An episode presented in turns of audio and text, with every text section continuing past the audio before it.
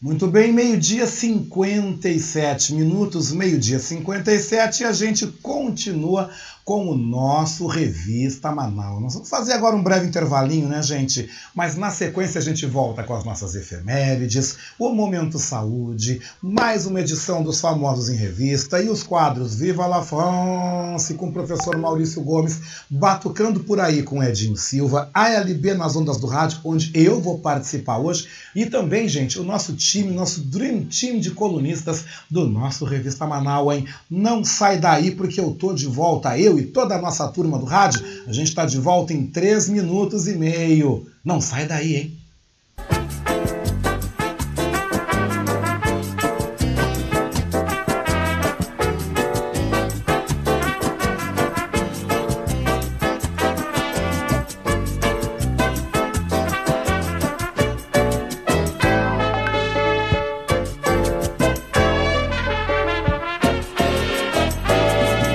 Está ouvindo Revista Manaua com Oscar Henrique Cardoso.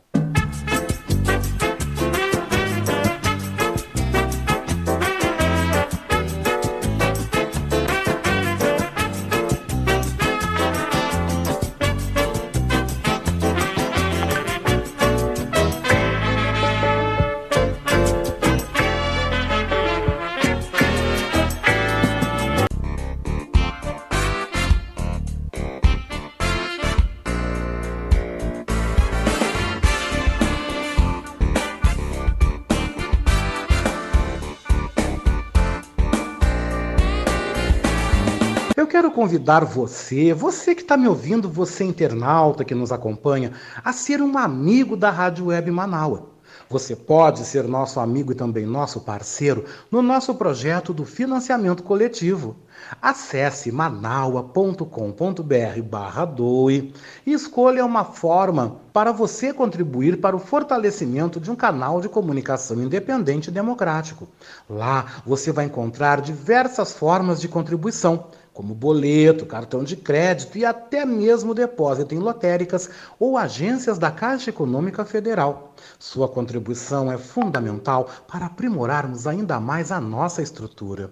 Se você desejar saber mais sobre financiamento coletivo, você pode entrar em contato com a nossa colega Marilene Pullman através do telefone 51 99393 1747. Esta é a Rádio Web Manaua.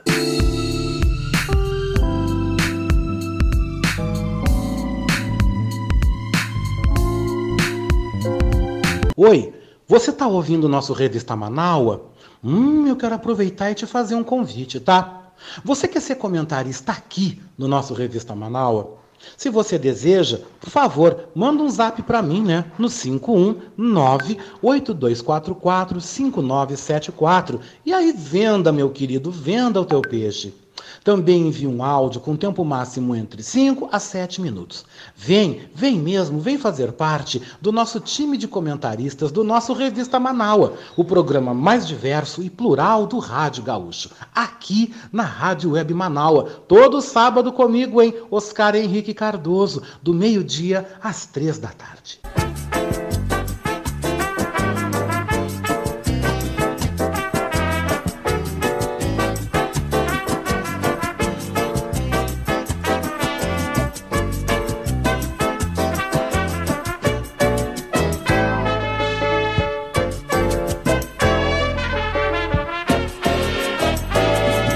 Está ouvindo Revista Manaua com Oscar Henrique Cardoso.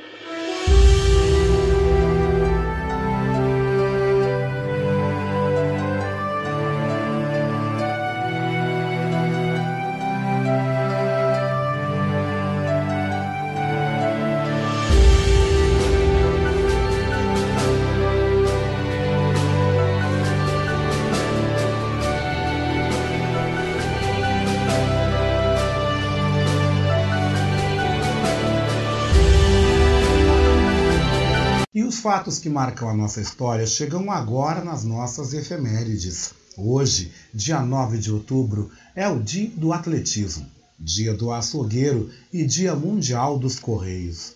O santo do dia é São João Leonardo.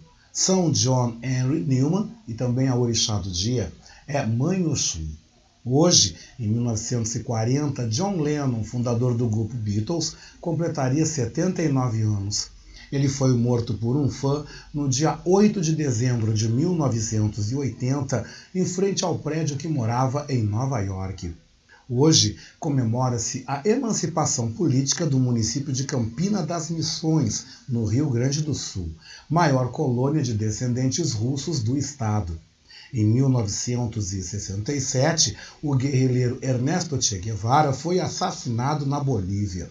Hoje, em 1972, Emerson Fittipaldi se tornava o primeiro campeão mundial de Fórmula 1, título à época inédito para o Brasil.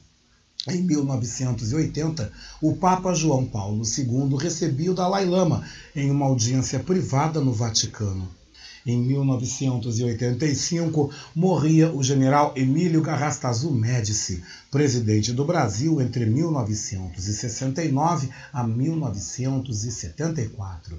Em 2007, morria o jornalista e radialista gaúcho Lupe Martins, conhecido como a voz do Brasil no Rio Grande do Sul.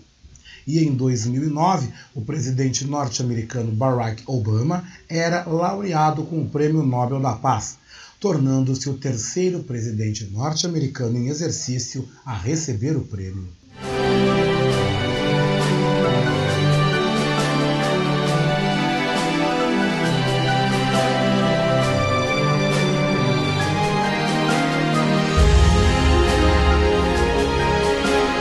Uma e quatro, uma hora quatro minutos. Obrigado pela tua participação. Obrigado vocês que estão mandando recado. Obrigado vocês que estão com a gente por aqui. Adriana Peter, né, mandando uma musiquinha.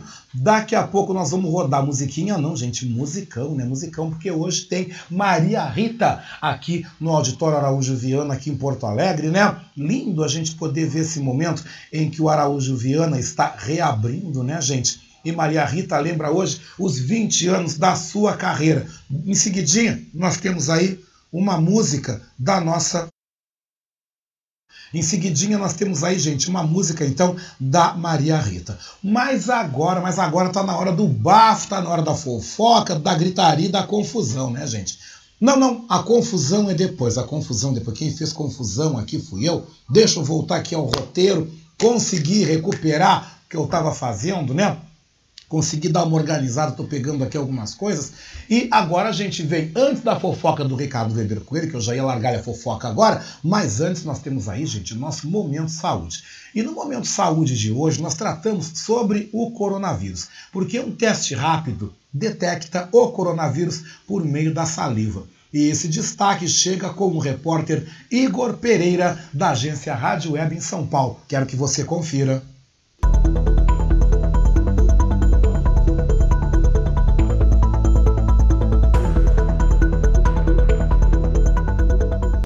Novo teste rápido é capaz de detectar o coronavírus na saliva e indicar a carga viral. O projeto foi desenvolvido por pesquisadores da Universidade Federal de São Carlos, em São Paulo. O dispositivo tem precisão semelhante ao teste PCR e pode analisar várias amostras ao mesmo tempo. O doutor em Química pela universidade e coordenador do projeto, Ronaldo Faria, explica que a vantagem desse teste é a rapidez e a simplicidade na coleta. A gente faz a coleta da saliva, a gente faz a extração do material genético, que é o RNA do vírus, aplica no dispositivo né, e por meio da eletrominescência, se aquele soro for de um paciente infectado, ele vai emitir luz, então ele emite uma luz vermelha. Então essa luz é indicativo de aquele indivíduo estar tá infectado, ou seja, é um diagnóstico positivo. Uh, o interessante desse dispositivo é que ele é descartável, né? então ele é simples, então o teste pode ser feito em cerca de 60 minutos. O pesquisador também aponta que o dispositivo pode ser conectado a um smartphone, o que pode ampliar o número de análises. O dispositivo ele permite fazer mais do que uma amostra, até 10 a 20 amostras pode ser feito simultaneamente e de forma portátil, né? Você pode ir a campo com esse dispositivo. Tem um custo muito baixo de produção e apesar de no laboratório a gente utilizar uma câmera né, mais sofisticada para capturar a imagem, a ideia é futuramente a gente capturar essa imagem com a câmera de um celular. Poderia ser simplificado ainda mais esse método usando uma instrumentação ainda mais simples, que é uma câmera de celular. O teste foi registrado no Instituto Nacional de Propriedade Intelectual e pode ser licenciado para uso comercial. Agência Rádio Web com informações de São Paulo, Igor Pereira.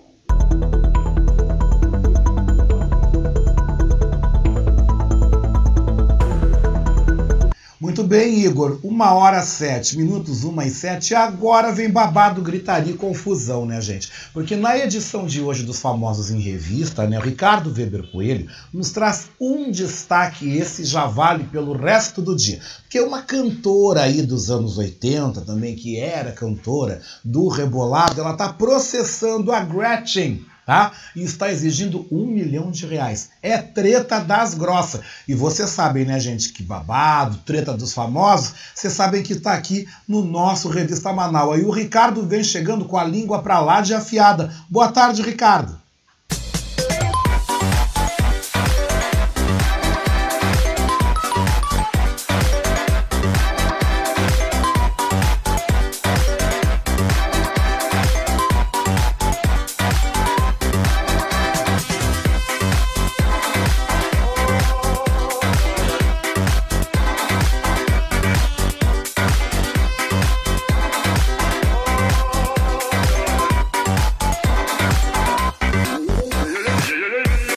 Oscar, tudo bem? Boa tarde. Boa tarde aos amigos Manaualtas.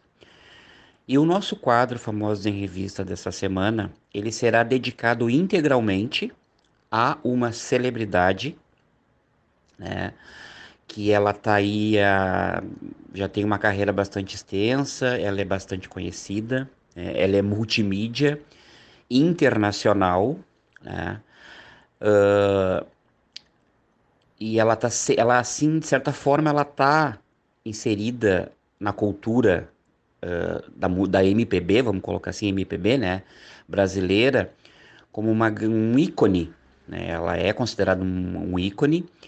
Se eu disser assim quem é que conhece ou já ouviu falar na Maria Odete Brito de Miranda? Eu acredito né posso afirmar que muito pouca gente vai saber de quem se trata.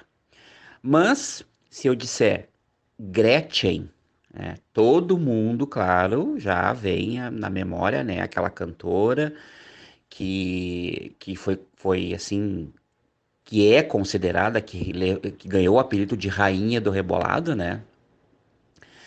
A Gretchen aí que é, como eu disse anteriormente, é multimídia, né? Ela tá aqui em todas as frentes, ela tá como cantora, como atriz, como, como dançarina, né? E ela tá sempre na mídia, volta e meia aparece uma notícia da Gretchen aí, né? E é, ela já participou de um ou dois realities, se não me falha a memória. Então o nosso quadro hoje vai ser dedicado inteiramente a ela, porque a Gretchen, com todo esse currículo, né? Que eu acabei de citar, todas essas qualidades, to, todos esses atributos, ela também aí uh, não está livre né, de passar aí por perrengues, passar por uh, assim tretas, se meter em confusão e até levar um processo, né? Como mera mortal, né? Como pessoa, como cidadã. E é, e é de fato isso que realmente vem acontecendo. Por quê? Na década de 80, havia muitas cantoras no estilo da Gretchen, né? Que pode dizer que a Gretchen foi a pioneira em lançar esse estilo, né? Uh, sendo, considerada, sendo considerada a rainha do rebolado, né? Só que na, uh, assim, uh, assim, com ela vieram outras cantoras, claro, dentro do, da, da, do, do seu jeito, né? Mas que visivelmente estavam querendo imitar a Gretchen, né? Vamos, vamos, vamos falar bem a verdade.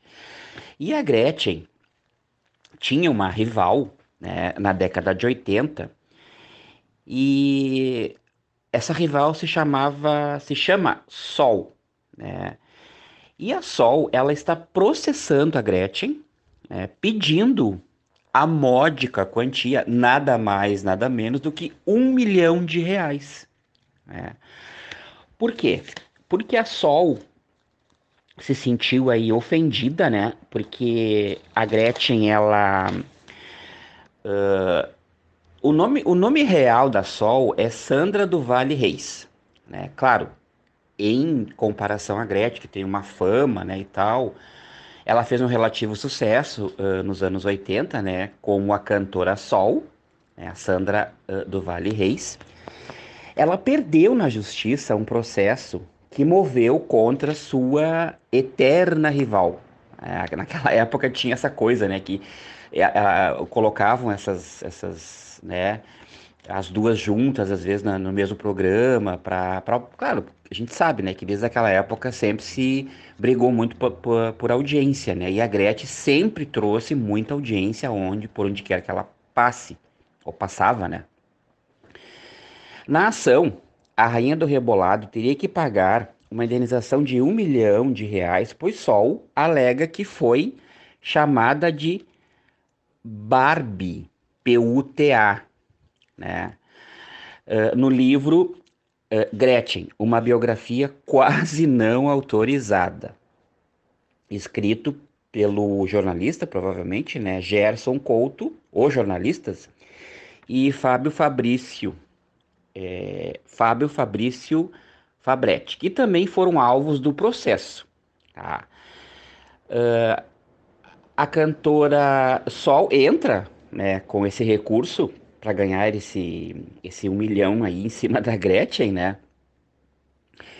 Porém, muitas pessoas ficaram curiosas para saber como a, a rivalidade entre Gretchen e Sol começou. Aparentemente, essa rixa teve início devido ao modo como elas se apresentavam, de maneira semelhante, cantando e dançando de forma considerada sensual na época, né, nos anos 80. Elas fazem parte de uma geração de musas que tinha ainda a Sharon, que é uma outra cantora, né? E a Rita Cadillac, que também ficou bastante conhecida, né? Que foi lá a chacrete do, do Chacrinha lá, né? Também como rainhas do rebolado. Todas elas costumavam participar e se apresentar em programas de auditório, eram figurinhas assim, assim, é, figurinhas assim batidas, né? Pode se dizer nos programas, como os do Chacrinha e Silvio Santos que faziam muito sucesso na década de 80, né? No entanto, a carreira do Sol surgiu bem antes, aos sete anos. Ainda criança, ela se dedicou à música e às artes, estudando piano, acordeão, balé clássico e canto lírico. Só mais tarde também se tornou bacharel em direito e trabalhou como modelo. Sol iniciou na música depois que foi descoberta por uma gravadora, se transformando num sex symbol para a época. É. Então, uh, a Sol está pedindo aí, né? Tentando, uh, assim. No entanto, uh, ela está tentando, né?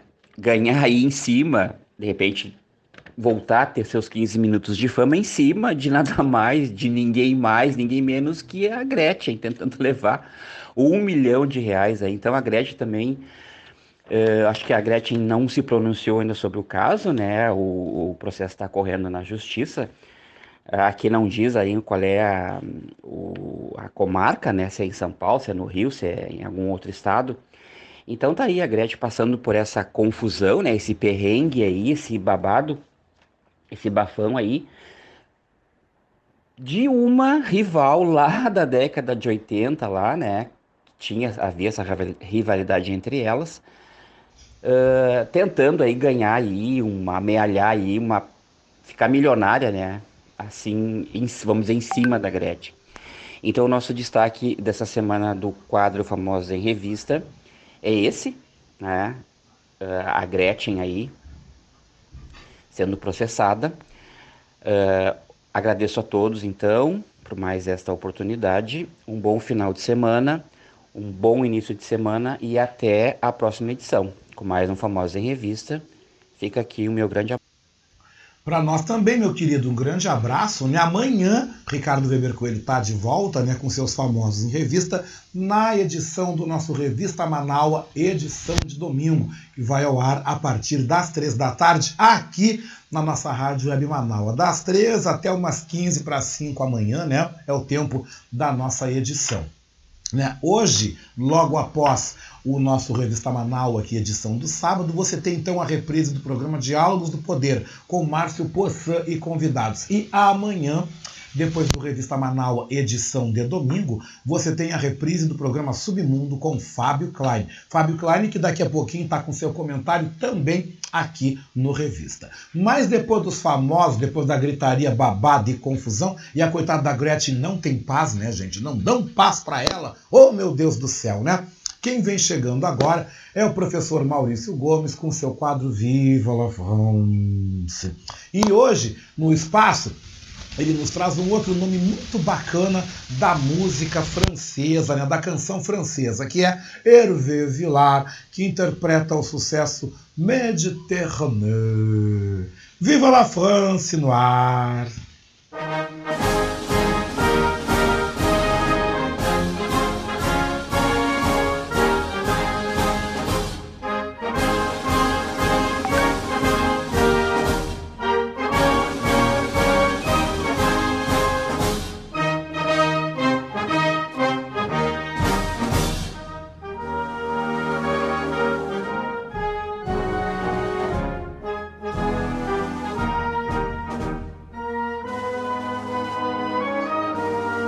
Boa tarde, ouvintes do Revista Manaua. Boa tarde, Oscar.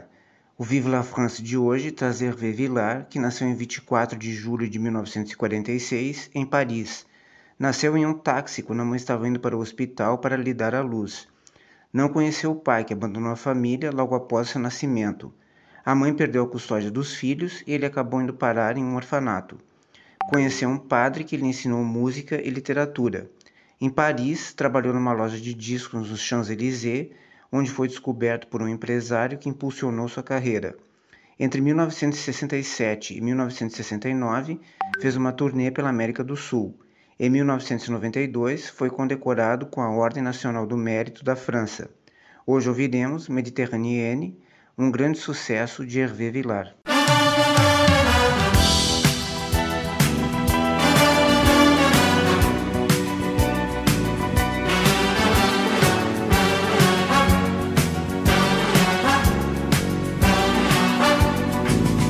Ma vie sera la tienne, méditerranéenne, ô Sainte Marie que j'aime. Y a danger pour l'étranger.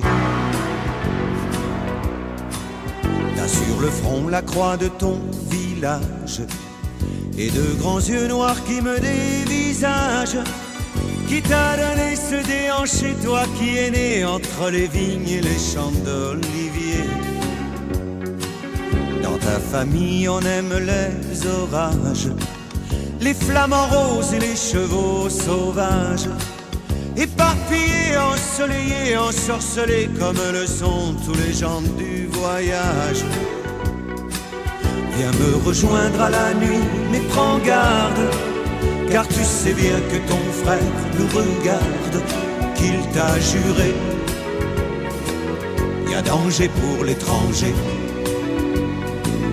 Méditerranéenne, mais qu'est-ce que tu es belle. Ce parfum de poème, je l'aimerai puisque tu m'aimes. Ma vie sera la tienne méditerranéenne, au Sainte-Marie que j'aime. Y a danger pour l'étranger. Mais j'ai envie de courir dans les vagues et de crier sous le ciel de Camargue qui t'a donné ce déhanché, la majesté d'être nu-pied au milieu des gitanes du jour, le feu, les flammes raniment l'amour dans le cœur des femmes. Quand tu es triste un guitariste, un violoniste, toujours là pour jouer du l'âme. Viens me rejoindre à la nuit et prends garde, car tu sais bien que ton frère nous regarde, qu'il t'a juré. Y a danger pour l'étranger.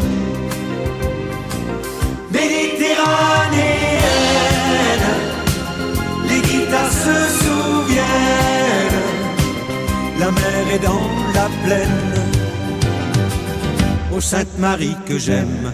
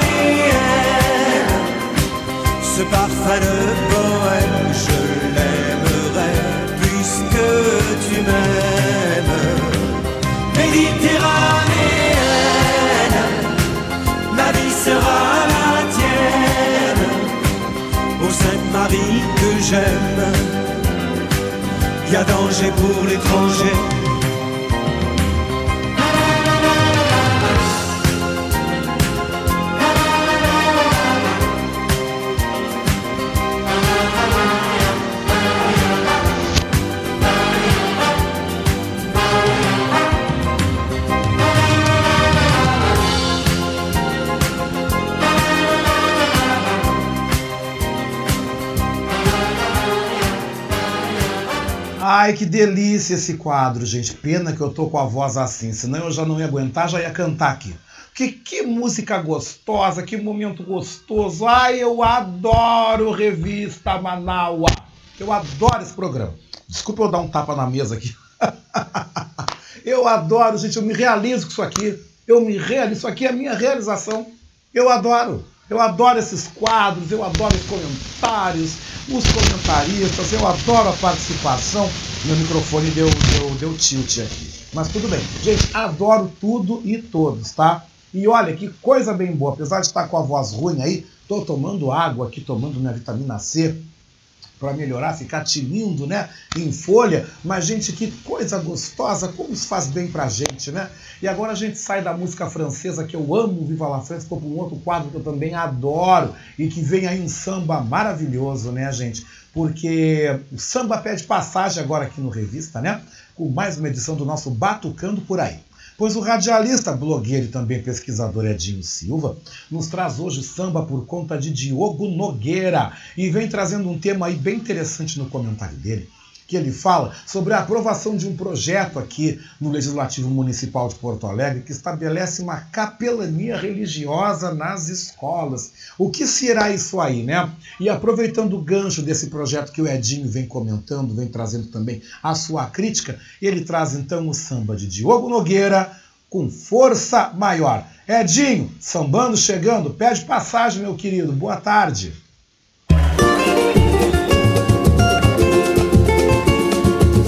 Batucando por aí. As batucadas dos nossos tantãs. Olá, Oscar Henrique Cardoso, estimados e estimadas ouvintes do programa Revista Manal. Tudo bem? Edinho Silva, direto dos espaços do Armazém do Seu Brasil, trazendo hoje, convidado da nossa resenha musical, o cantor e sambista, compositor Diogo Nogueira. Diogo Nogueira que interpreta o samba intitulado Força Maior, uma composição sua em parceria com Leandro Fregonese Ciranim. Pois qual a razão de ter trazido esse samba hoje aqui, nesse espaço tão legal que é o quadro Batucando por aí? Pois na semana que passou, a Câmara Municipal de Porto Alegre aprovou um projeto do vereador Hamilton Sosmaier, do PTB, que cria o serviço voluntário de capelania escolar nas unidades da rede munici pública municipal de ensino. Por 18 votos favoráveis, 10 contrários e uma abstenção, e aqui fica a minha minha inquietação em relação à abstenção. Puxa vida, eu fico tão bolado, tão chateado com quem tem a prerrogativa de representar um grupo de pessoas e chegar à frente num espaço democrático como é a representação política numa Câmara Municipal, no Congresso, no Senado, sei lá, e se abstém. Não aceito, sinceramente não aceito. Pois o projeto do vereador Hamilton, que por certo, até não apurei, mas por certo deve ter algum vínculo com alguma grupo religioso, traz como objetivo principal a promoção e orientação aos estudantes por meio de ações preventivas, treinamentos, cursos, ações comunitárias e participação em projetos didáticos pedagógicos, entre outros. Pelo texto, o serviço voluntário não poderá estar vinculado a nenhuma religião específica e será exercido mediante a celebração de termo de adesão assinado entre a instituição da rede pública municipal de ensino e os prestadores de serviços voluntários, conforme previsto em lei federal. Mas o que é a capelania escolar? Capelania escolar é um serviço de assistência espiritual oferecido pelas instituições de ensino com o objetivo de atender às necessidades e anseios espirituais de toda a comunidade escolar. Pois bem, se forem garantidas minimamente o respeito à religião alheia, eu não tenho nenhuma objeção e nenhuma crítica. Mas como tenho certeza que isso poderá não acontecer, tenho lá minhas dúvidas. Tantas coisas, tantas prioridades, tantas prioridades à frente das escolas, como merenda, instalações mínimas básicas, valorização aos professores, tantas coisas a serem feitas no pós-pandemia, sinceramente não vejo como uma preocupação maior a tal capelania escolar. Enfim, vamos ficar em cima. Vamos ficar em cima. Fiquem bem, vacina para todo mundo. Viva o SUS e até semana que vem. Fui.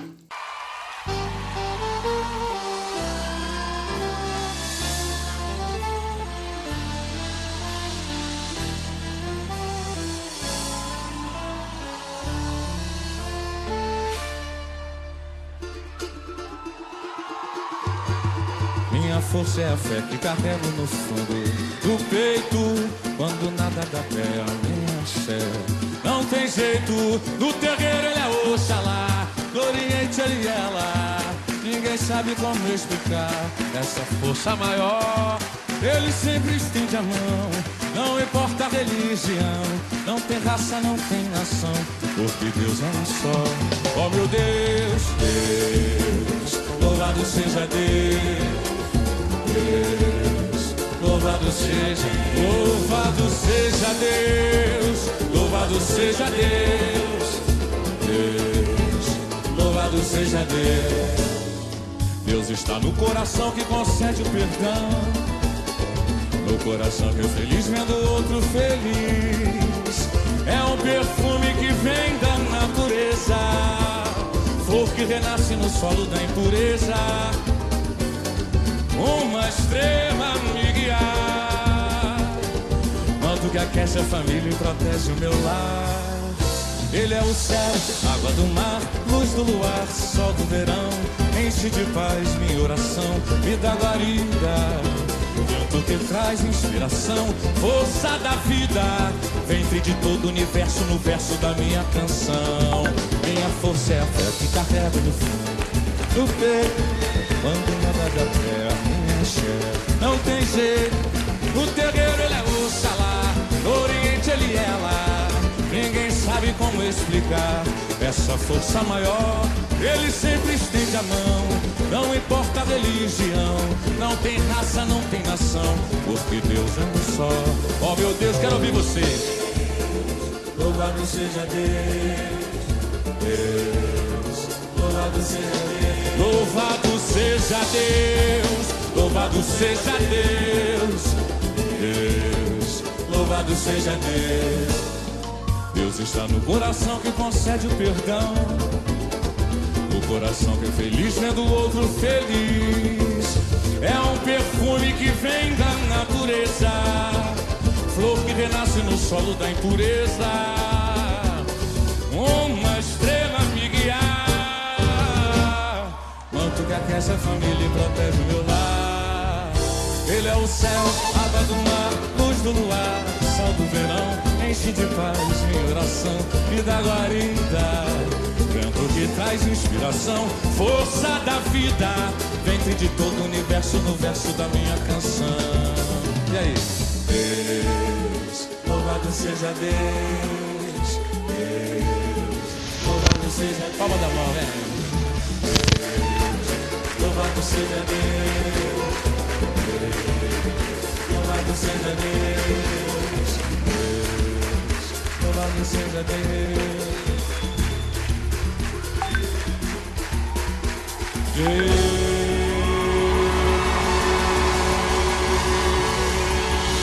Gente, que samba lindo! Que samba lindo a gente pôde acompanhar agora, né? No Batucando por aí, Edinho Silva trazendo aí Diogo Nogueira com essa música Força Maior, muito linda mesmo, né? E a Adriana Petter vem dizendo que já dá vontade de sair para dançar. Querida, levante e dança.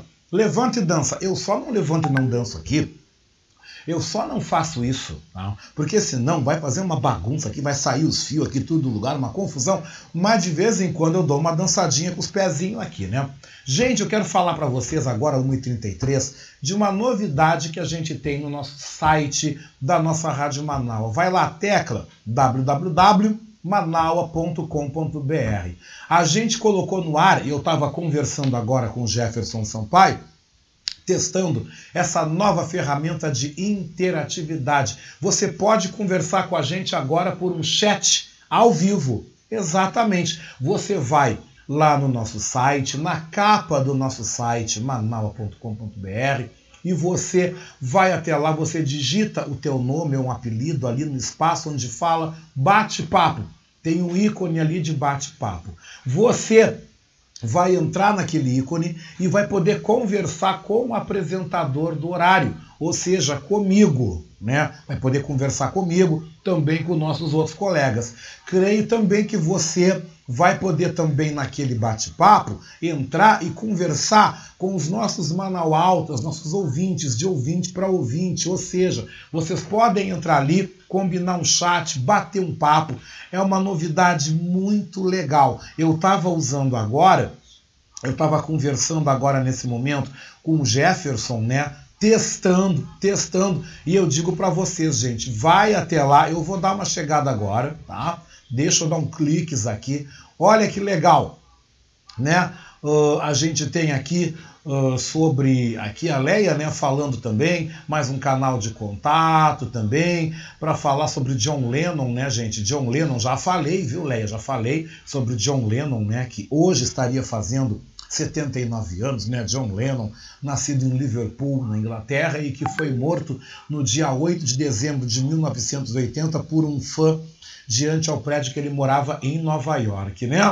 E o legal aqui também, ó, tá a Sheila, o Jefferson, Leia, todo mundo batendo papo, conversando. Temos quatro pessoas na sala, eu tô lá também. Vocês podem ir lá, participar, se inscrever. Esse é mais um meio de interação, é mais um meio de comunicação entre nós aqui na nossa Rádio Web Manaus. Você que é nosso ouvinte, nós também que somos apresentadores, você pode ir lá e participar, viu? Também quero aproveitar e dar uma comentada aqui que a Nilda, Nilda Correia, né, mandou aqui falando da tal da Sol, dessa rival da Gretchen, né? Ai, bobagem, né? Bobagem. Todo mundo quer faturar em cima de todo mundo. E outra coisa, deixa a Gretchen viver em paz, né, gente? Ela casou, tá feliz, tá bem. Parem de encher o saco da Gretchen, né? Ninguém merece uma coisa dessa. Mas seguindo aqui a nossa pauta, agora a gente está na hora da poesia aqui no nosso programa, né? E no nosso quadro ALB nas ondas do rádio desse sábado, nós vamos ter o prazer de receber dois acadêmicos, dois poetas, né? Uma delas é a acadêmica imortal Lorena Zago. E o outro acadêmico imortal, surpresa! Sabe quem é? É este que vos fala, Oscar Henrique Cardoso, apresentando uma poesia minha, viu? Agora é hora da palavra, é a hora da poesia no ar, com o nosso quadro ALB nas ondas do rádio.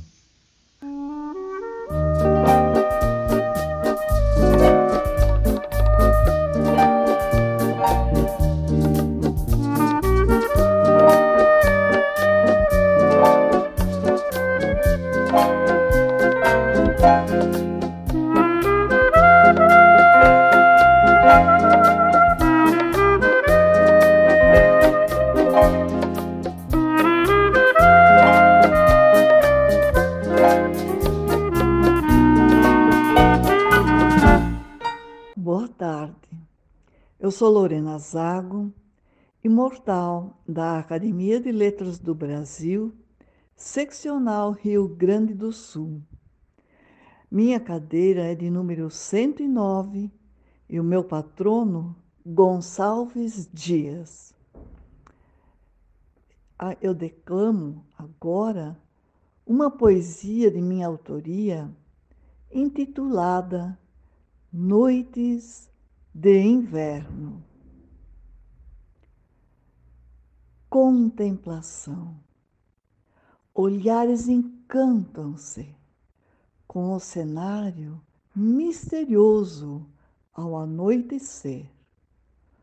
O sol deita-se generoso na linha do horizonte, emite cores rosadas e azuis mescla-se com nuvem cinza e o astro maior, amarelo cor de ouro, esvai-se esplendoroso e lento, poético, enigmático, sem igual. O anoitecer deleita-se com as nuances rosa-azuladas, mistificando as sensações captadas pelos admiradores. Tonalidades de inverno envolvem-se suntuosas com as cores do frio congelante e a noite se faz deslumbrante. Momentos inimagináveis desenham-se aos sentidos.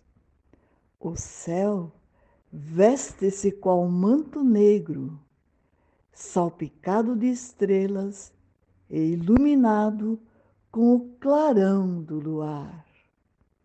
A poesia toma conta dos seres, sonoridades musicais ouvem-se ao longe. O aroma da noite convida ao aconchego e estimula a procura de um espaço que possibilite a sublimidade da aproximação. Tudo corrobora para o amor em plenitude. Sentimentos atraem os seres, emoções afloram em melodia, olhares em comunhão despertam versos poéticos. O amor emoldurado num quadro de esplendor.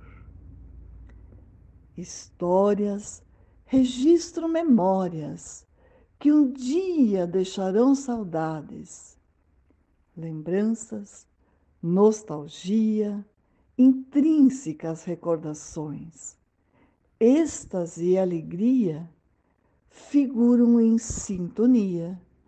Acordes românticos embalam o contexto em sincronia.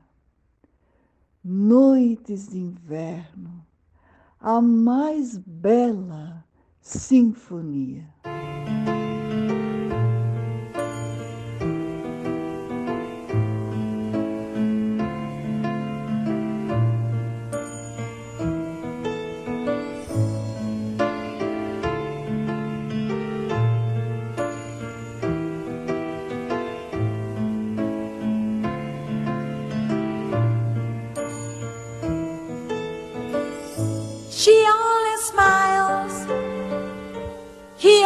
Tells her that she's the flowers, the wind and spring in all her splendor. Muito bem, eu sou Oscar Henrique Marques Cardoso, eu sou jornalista, também sou apresentador do programa Revista Manaua e ocupo a cadeira número 87 na Academia de Letras do Brasil, seção Rio Grande do Sul. Também sou um imortal, cujo meu patrono é o saudoso Oliveira Silveira. Eu quero dedicar a vocês a poesia Almas, que está publicada em meu 11 livro, intitulado E Quase Tudo Se Foi, lançado pelo selo Aguibara Edições. E a poesia diz assim: Almas. Almas se encontram onde disseram ser o paraíso. Almas chegam sem saber o porquê. Almas saíram de um corpo humano. Almas desencarnaram. Almas abraçam e acolhem. Almas foram tantas mil, milhões, almas, almas brancas, pretas e pardas, almas comunistas, direitistas, almas crentes, descrentes, almas, almas masculinas e femininas, almas pobres e ricas, almas o quê? Almas, almas, simplesmente almas.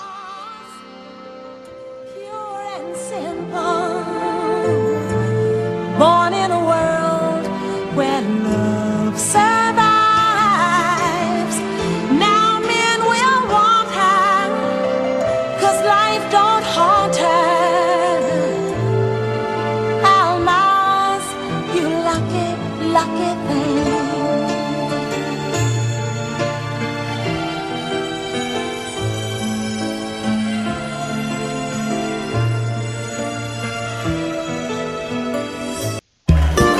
Bah, que lindo, né, gente? 1h44 da tarde, que lindo, que lindo.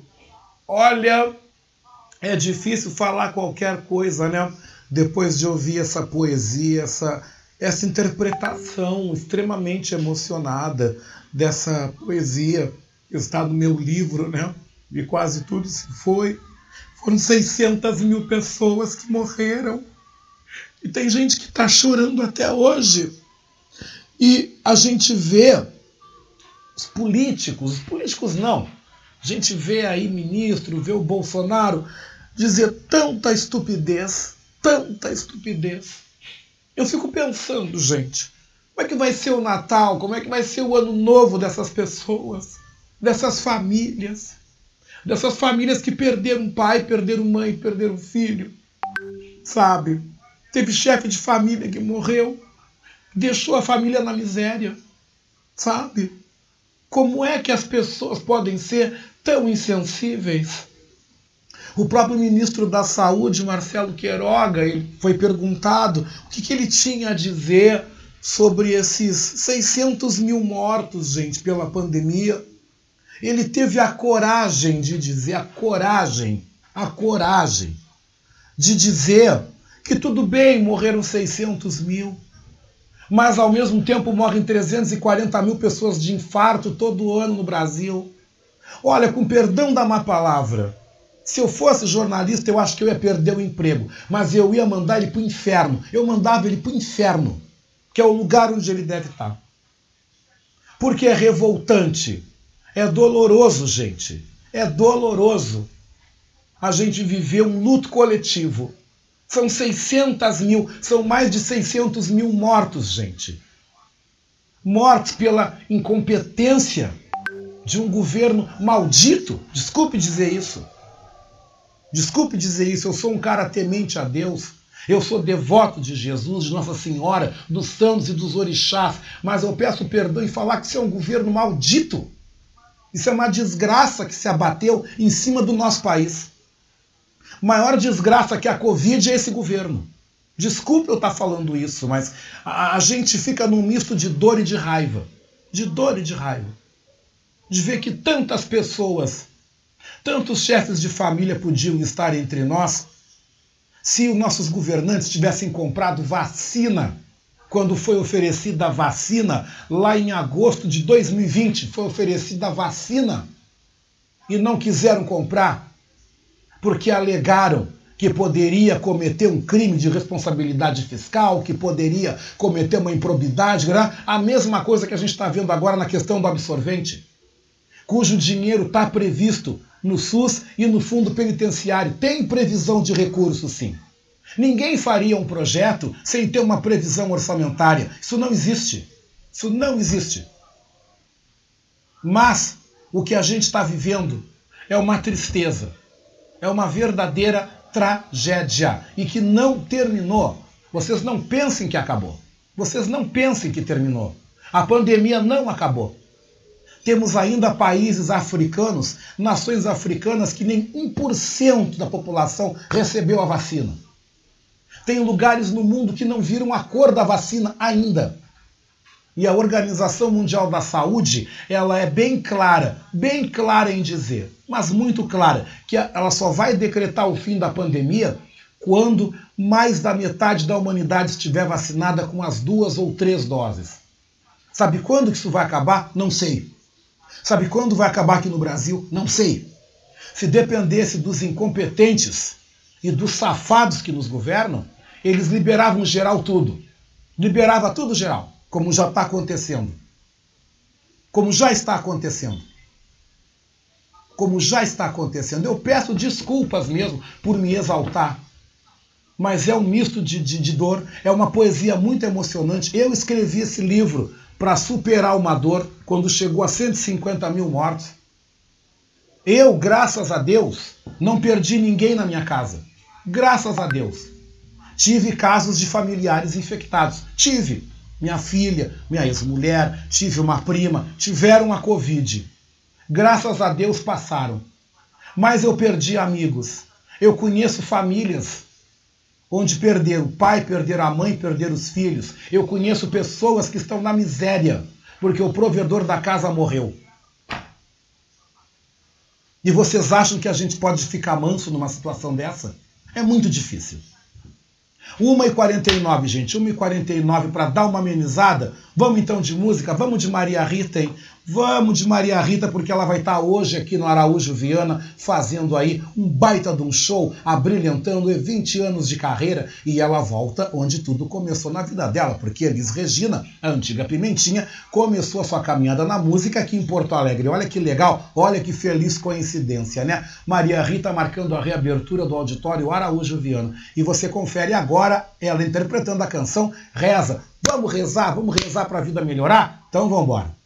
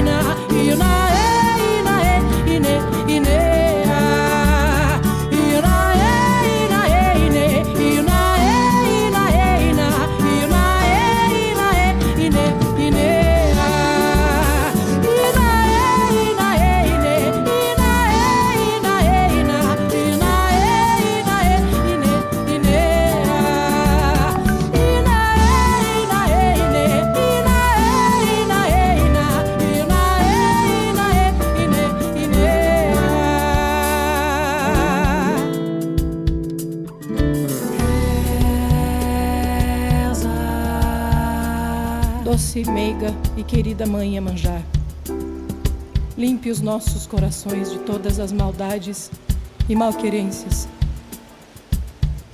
Que os nossos corpos, tocados por vossas águas salgadas, libertem-se em cada onda que passa de todos os males materiais e espirituais.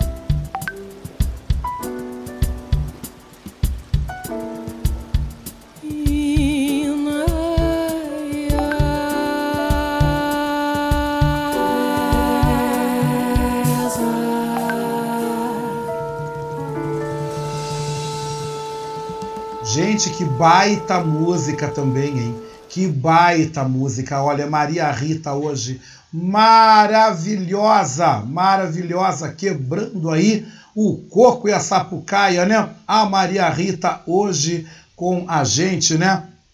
Hoje no auditório Araújo Viana, magnífica, maravilhosa. Deixa eu aproveitar aqui também passar um recadinho muito legal que eu estou recebendo aqui. Que coisa bem linda! Que eu estou vendo aqui, né, o recadinho da nossa querida Leia Leite, né, que apresenta junto com a Vera Lucia Santos o programa Horizontes aqui de segunda a sexta aqui na nossa Rádio Web Manaus, mandando aqui uma imagem linda, né, do Sebastian, né, netinho dela que está fazendo um aninho, que mora na Inglaterra.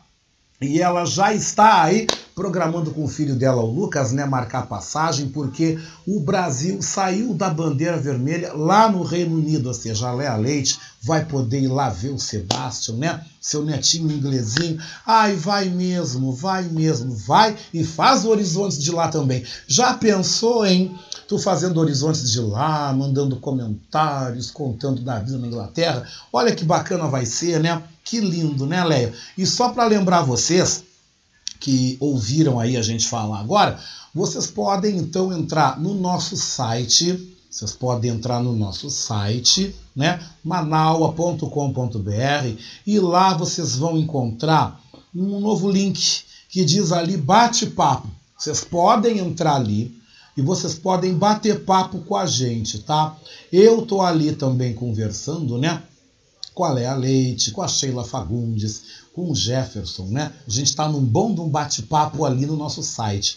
Entra lá, gente, entra lá, tá lá o link aberto para você, você pode se inscrever, você digita então um apelido, né, o teu nome e você entra na sala de bate-papo conosco, né? 1h56 e agora a gente então vai dar passagem para os nossos comentaristas, né, o nosso Dream Team do Revista Manaus.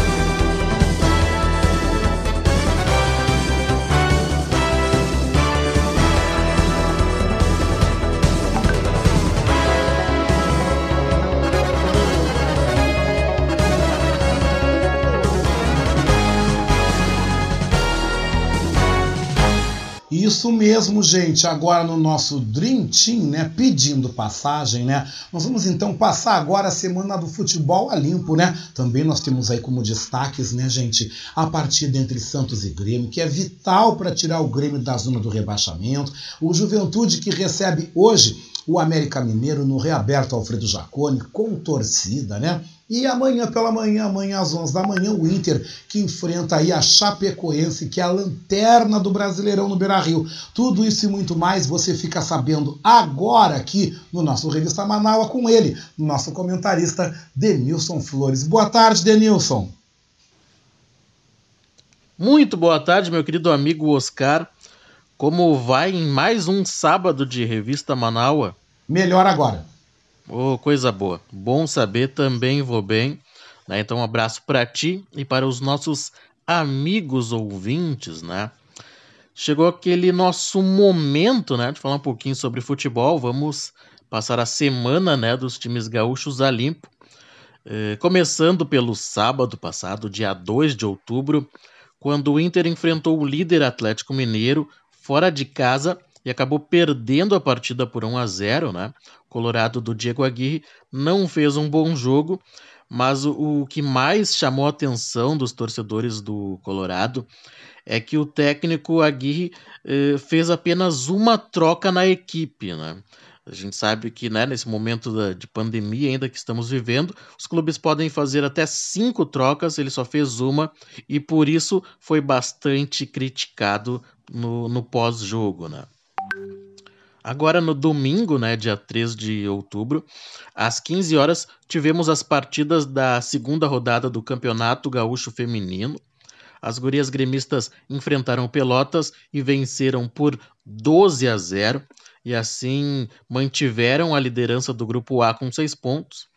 No mesmo horário, as gurias coloradas venceram o Elite Clube Desportivo lá de Santo Ângelo por 10 a 0 e também uh, estão na liderança, né, mas do grupo B com seis pontos também, né? Então, duas vitórias para Grêmio e Inter no Gauchão Feminino. Ainda no domingo, dia 3 de outubro, às 18 horas e 15 minutos, o Juventude entrou em campo contra o Palmeiras, lá no Allianz Parque, e acabou empatando a partida em 1 a 1 com gols de Danilo e do Guilherme Castilho para o time gaúcho, né? O Castilho que fez um gol de falta. E assim, Oscar, mais uma vez o Juventude iniciou bem a partida, né? Fez um, um, gol logo nos minutos iniciais, mas não conseguiu segurar o placar, não conseguiu segurar o Palmeiras, né? Que teve oportunidades até de virar. Então foi um ponto bem válido para o Juventude. Agora, fechando a rodada do, uh, do domingo passado, o Grêmio recebeu o esporte na Arena, né? Jogo esse que marcou a volta do público no, na Série A, né, no Campeonato Brasileiro da Série A aqui no Rio Grande do Sul. E o tricolor acabou decepcionando o torcedor que foi acompanhar o jogo, né, foi torcer, enfim, ao perder por 2 a 1 né, para a equipe pernambucana. A única coisa boa do jogo foi o primeiro gol do Douglas Costa, né, nessa volta ao Grêmio, foi um verdadeiro golaço mas que nada adiantou para evitar o vexame em casa, né? O esporte que eh, luta também contra o rebaixamento, tá com uma pendência que pode perder alguns pontos, né? Por ter inscrito um jogador irregular, o Grêmio conseguiu perder para essa equipe. Agora, Oscar, do domingo, né? Vamos para quarta-feira, dia 6 de outubro, quando às 19 horas o Inter foi a campo contra o Ceará, lá na Arena Castelão. Partida essa que ficou no empate de 0 a 0 onde eh, a equipe da casa, né, o, o esporte, não, desculpa, o Ceará, o Ceará, foi até melhor no jogo, criou oportunidades, mas parou nas, boa, mas parou nas boas intervenções do goleiro Daniel. Né? Então, o Daniel, a gente pode falar que salvou o Inter né? no, na, na, no meio de semana. Né? O Daniel que vem sendo um dos destaques do Brasileirão, ele e o Edenilson, né? principalmente pelo Inter. No mesmo horário, o Juventude enfrentou o Sport na Arena Pernambuco e perdeu por 3 a 1 nessa uh, assim uh, tá, tá ficando meio repetitivo, né? Mas o Juventude uh, iniciou bem de novo, controlou a partida, criou duas boas oportunidades sim, reais de gol antes dos 30 minutos. Mas aí quem saiu na frente foram os donos da casa e aí, logo no segundo tempo, né, nos minutos iniciais, o esporte já fez o segundo gol, depois fez o terceiro. A Juventude foi diminuir apenas no final do jogo com o Paulinho Boia. Encerrando a rodada de quarta, né, dia 6 de outubro, às 21 horas, o Grêmio recebeu aqui na Arena eh, a equipe do, do Cuiabá. E, e, bom, ficou apenas no empate em 2 a 2 o detalhe da, da partida é que o Grêmio fez um primeiro tempo fraco, né? A equipe do Filipão não conseguiu criar boas oportunidades, né? E acabou saindo perdendo por 1 a 0 para o intervalo. Conseguiu empatar na segunda etapa, quando voltou melhor na partida, né? Quando eu digo voltou melhor na partida comparado a ele mesmo, né? Com mais vontade, pelo menos. Mas, uh, então criou, né? Poucas oportunidades nesse segundo tempo, mas quem novamente fez o gol, né, o segundo gol, foi a equipe visitante, né? Então Cuiabá fez 2 a 1 e aí, quando o torcedor já estava assim meio sem esperança, né? O Alisson marcou o seu segundo gol e empatou o jogo assim, o Alisson cabe um, um capítulo à parte, né?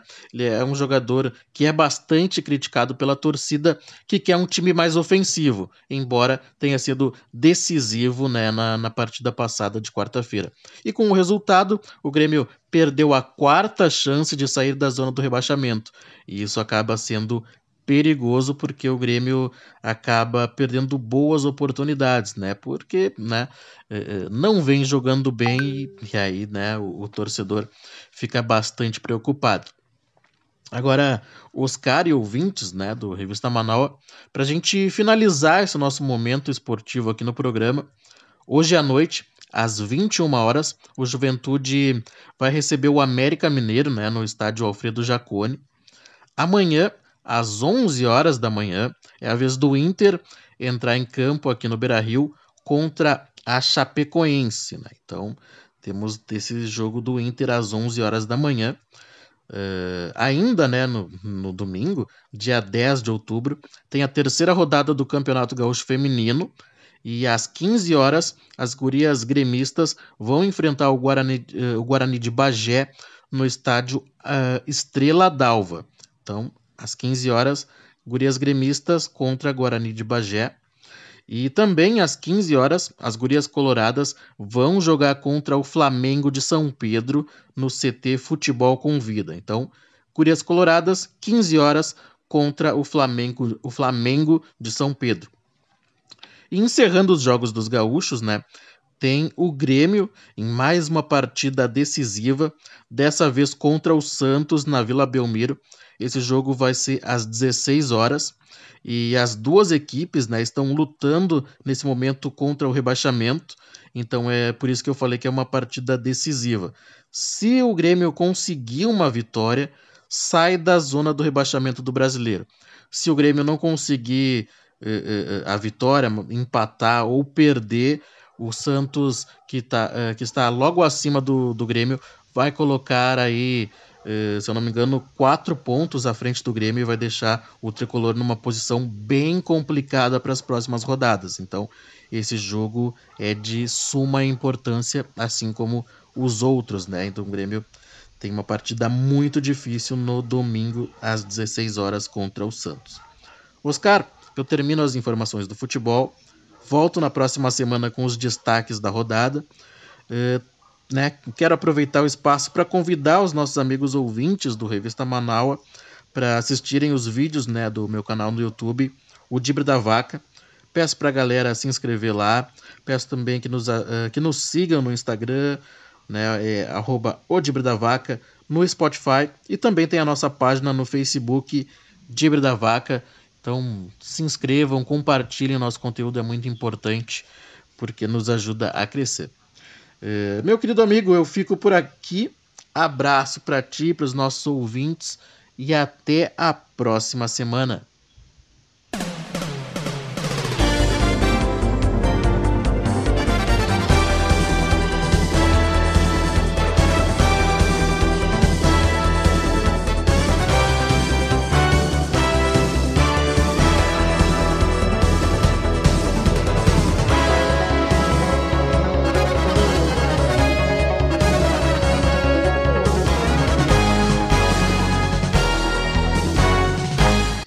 Gente continua falando né, de futebol aqui no Revista Manaus, porque o nosso colega jornalista e escritor Léo Cantarelli vem ao programa hoje para falar sobre o lançamento do seu terceiro livro, que conta a história do craque Sandro Sotile, o maior artilheiro da história do Campeonato Gaúcho. Boa tarde, Cantarelli!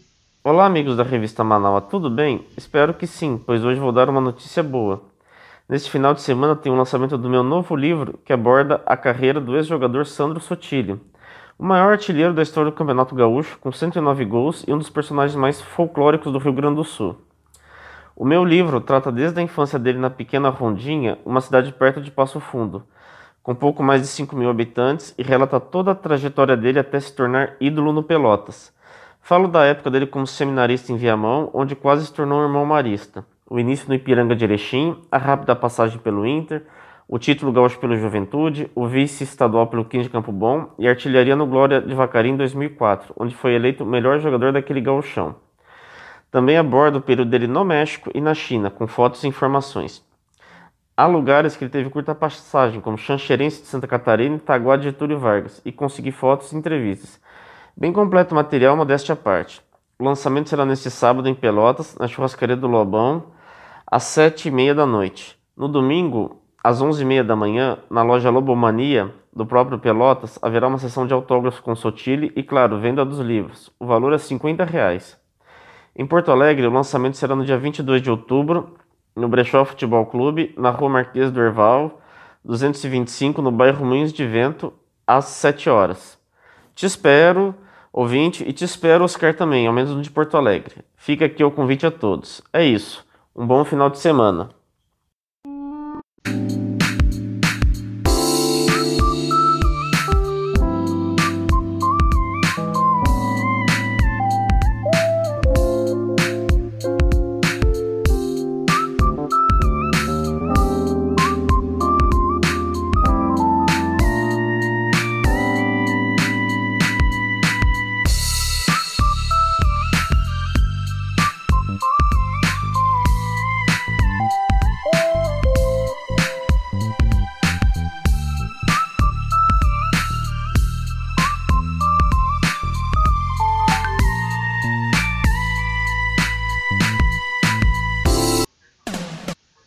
Falando então sobre educação financeira, né? A gente recebe agora a nossa economista e professora Patrícia Nazizantes, que ela vem hoje no Revista Manaus nos trazer uma notícia bastante interessante. Ela vem, gente, nos comentar sobre o aumento de 27,7% no PIB aí deste último trimestre no Rio Grande do Sul. Ou seja, segundo ela nos fala e nos destaca, é a nossa economia que está voltando a aquecer. Não é mesmo, professora Patrícia? boa tarde.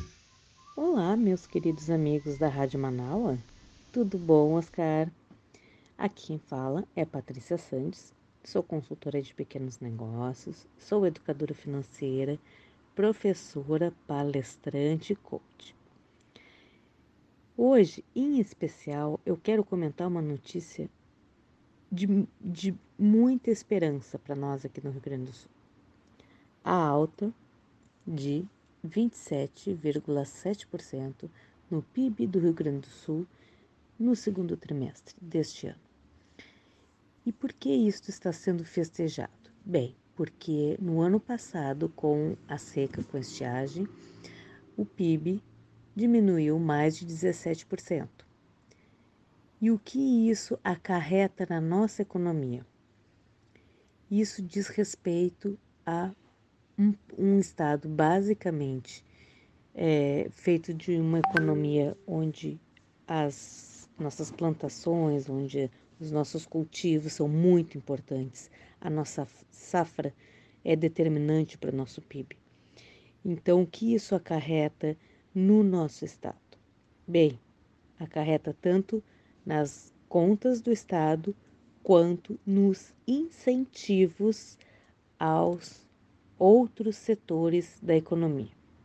Por exemplo, quando acontece de haver um declínio no PIB, no produto interno bruto, que é a soma de tudo o que entra de dinheiro, que entra de valores no cofre do estado do Rio Grande do Sul, quer dizer, aquilo que tem de rendimento, aquilo que entra no bolso do estado, quando isso não está de forma positiva sendo equilibrado nas contas, isso vai afetar os vários setores da economia.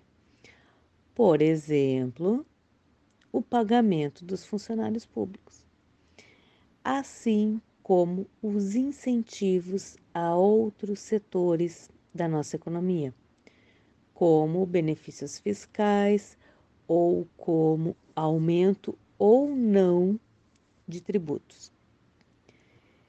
Então, isto é uma boa notícia para se comemorar e indica que estamos fechando o ano com saldo positivo, indica que estamos fechando o ano no nosso estado com possibilidades de mais investimentos externos, o que vai gerar mais empregos, mais renda e uma melhor distribuição para todos.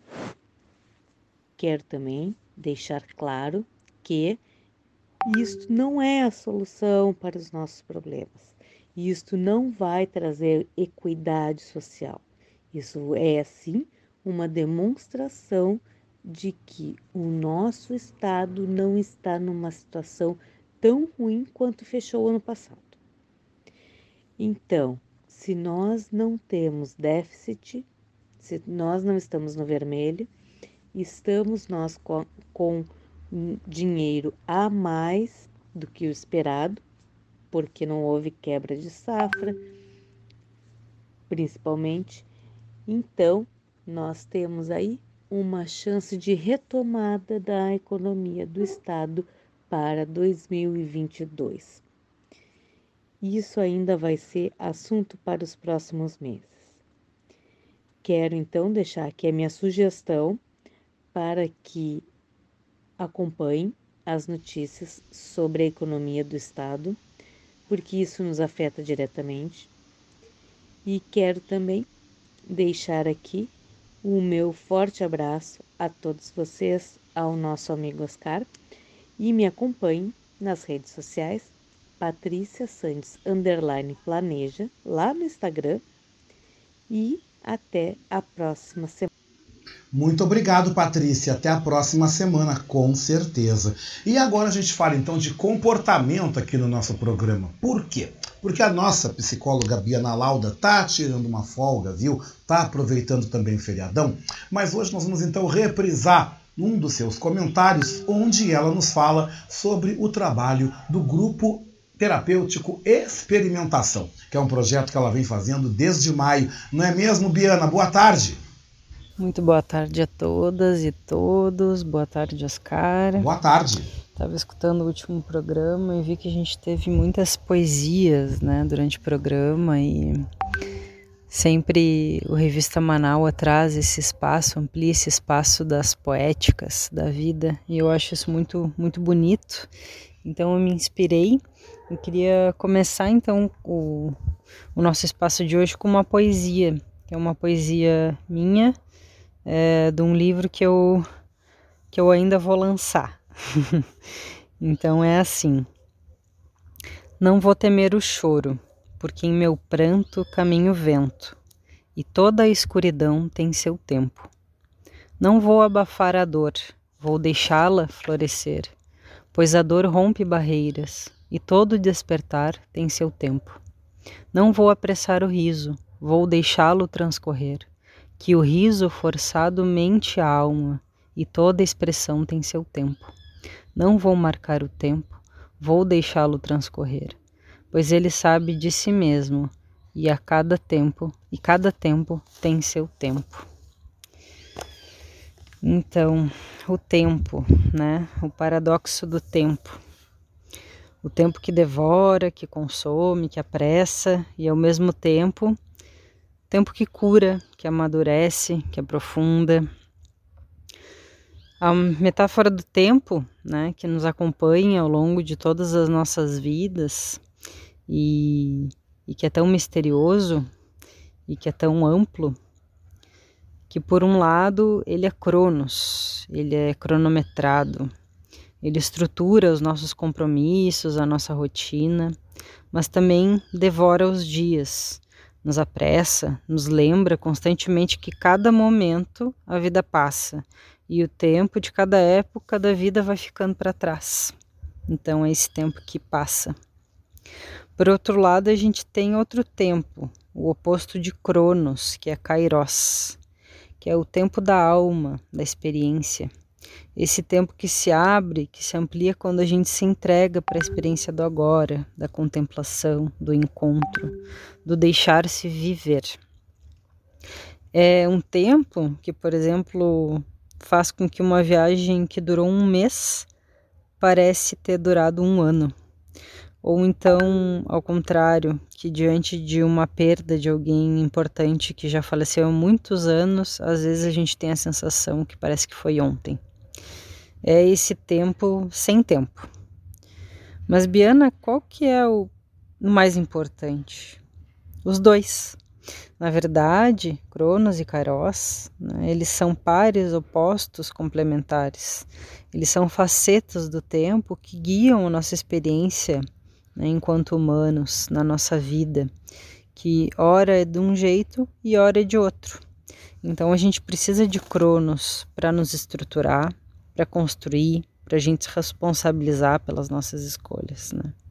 E a gente precisa de Kairos para ir além, para aprender a soltar o controle, para a gente se relembrar da magia da vida e de seus mistérios. Então, esse par Cronos e Kairos, né, esses opostos complementares que guiam nossas experiências de tempo ao longo da vida. Eu vou continuar falando sobre isso no sábado que vem e contar um pouquinho mais para você sobre a mitologia, para quem não conhece, quem nunca ouviu falar, ou quem conhece quer, enfim, escutar sobre. Eu vou estar tá falando então sobre Cronos e Kairos, um pouco da mitologia. Por hoje eu vou ficando por aqui. Um ótimo final de semana a todos e todas e um grande abraço. Para você também, Biana, um grande abraço. E depois da nossa psicóloga Biana Lauda, quem chega aqui é o professor Maurício Gomes. E ele, no seu comentário, fala hoje sobre segurança pública. Boa tarde, professor Maurício. Boa tarde, ouvintes do Revista Manaua. Boa tarde, Oscar. O tema do meu comentário de hoje é a segurança pública. A mídia noticiou há alguns dias o caso de uma moça de 20 anos que foi assassinada durante um assalto em uma parada de ônibus em Porto Alegre. Estamos cada vez mais à mercê desses bandidos que não têm escrúpulos e não prezam a vida do ser humano. A segurança pública, na figura dos policiais, tem o dever de defender o cidadão comum e pacífico nesses indivíduos. Mas onde estão os policiais na hora que precisamos? Muitos alegam falta de contingente para suprir todas as necessidades. Novamente vem à tona o velho problema, a equação direitos dos cidadãos versus os impostos que pagamos. A carga tributária que pesa sobre o cidadão deveria contemplar o retorno e segurança também. Não cabe ao homem comum fazer uso de armas de fogo para se defender Como essa moça, por exemplo, poderia dispor de uma arma de fogo para fazer um uso naquele momento? Mas a polícia, sim, deveria estar a postos e equipada com material adequado. Por vezes, esses bandidos são portadores de armas mais sofisticadas que a própria polícia. E vejam, são pessoas que não têm a menor piedade nem dó. Num assalto, a orientação mais comum é de não reagir e entregar todos os pertences para não sofrer consequências graves, como a própria morte. Eu, particularmente, acho revoltante ter de entregar tudo a um assaltante, porque, como cidadão comum, levei muito tempo para adquirir o pouco que eu tenho, fruto de sacrifício de um trabalho suado. Além disso, os imensos transtornos que corremos por cancelar cartões de créditos ou ter que refazer documentos. E o pior de tudo, que mesmo que esses ladrões sejam presos, a pena pelo, pelo delito pode ser pequena e logo estarão em liberdade, transitando novamente pela rua. As leis e as penalidades parecem por vezes muito brandas, se pensarmos no valor de uma vida que foi tirada. É direito de todos poder ir e vir com um mínimo de segurança para poder trabalhar, passear ou mesmo se divertir na rua. Não podemos nos curvar a essas situações e achar normal que esse tipo de violência se torne banal no dia a dia. É preciso cobrar das autoridades e da polícia um mínimo de ação no sentido de salvaguardar a população no direito de se sentir livre e em paz para poder viver em sociedade. Esses vândalos desumanos precisam ser identificados e é necessário que haja uma punição mais incisiva para evitarmos que esses casos se tornem frequentes e que muitos sofram com perdas materiais e percam a própria vida. Repito, é nosso direito ter segurança e transitar livremente, uma vez que somos cidadãos honestos e cumpridores dos nossos deveres. E com essa reflexão, eu me despeço de vocês, desejando um bom final de semana, um grande abraço a todos e até a próxima. Para você também, viu? Para você também, professor Maurício Gomes, que volta amanhã no Revista Manaua, edição de domingo, a partir das três da tarde. Então, das três até 15 para 5, 10 para 5, mais ou menos, né? Você continua com a gente amanhã, você tem oportunidade de ouvir o nosso Dream Team do rádio, né? Os nossos colunistas que fazem esse programa cada vez mais plural. Agora quem vem chegando é a nossa querida jornalista por vocação, Luciana Bertoni, e que traz uma provocação gentil. A provocação que ela traz hoje tem a ver com essa semana maluca em que as redes sociais bugaram e que deixou todo mundo sem comunicação. Boa tarde, Luciana. Olá, tudo bem? Aqui Luciana Bertoni. Para quem não me conhece, sou LB jornalista por vocação. Eu estou sempre por dentro das novidades dos mundos offline e online. Eu, sábados e domingos aqui na revista Manaua, trago sempre uma provocação gentil. E a minha provocação gentil de hoje é: só eu que tenho a nítida e triste impressão que o mundo está ao contrário e ninguém reparou? Essa semana nós tivemos uma falha global que deixou fora do ar vários e vários serviços e aplicativos. Aplicativos como WhatsApp, Facebook e Instagram fizeram que Mark Zuckerberg perdesse sua fortuna em aproximadamente 6 bilhões de dólares. Segundo um artigo citado no Canaltech, o site Down Detector, o Brasil ficou surpreendido por uma avalanche de serviços fora do ar. Banco do Brasil, Nubank, TIM, Vivo, Oi, Google, Amazon, entre outros. Mas, por que, que eu estou citando as redes sociais? Todos os dias que eu reparo, as coisas estão mudando. E devem mudar, claro. Afinal, isso é evolução, é natural. O ideal seria que estivesse mudando para melhor. Mas será que está? Eu ando tão chateada, cansada de tanta atitude, tanta discussão, troca de ideias farpas. Nossa, na vida real e também na virtual porque navegando pela internet e nas redes sociais, a gente vê manifestações e constatações horríveis. Pessoas de mesmo grupo, até da mesma família, discutindo por coisas que não tem, não vale a pena. Mas ainda sobre as atitudes desvirtuadas. Que loucura! O Brasil anda dando tropeço após tropeço. E tudo é motivo para arrumar uma encrenca. Para as pessoas uh, corretas, obviamente. Aonde estão as pessoas que dizem bom dia, por favor, obrigado, de nada? Aonde andam as pessoas que ajudam umas às outras, sem exigir nada em troca? Só eu que tenho a nítida impressão que o mundo está ao contrário e ninguém reparou? Somos todos humanos. Somos. Somos. Vamos ser mais, fazer e ter depois. Primeiro ser, depois fazer e ter. Eu espero ter contribuído positivamente com essa provocação gentil.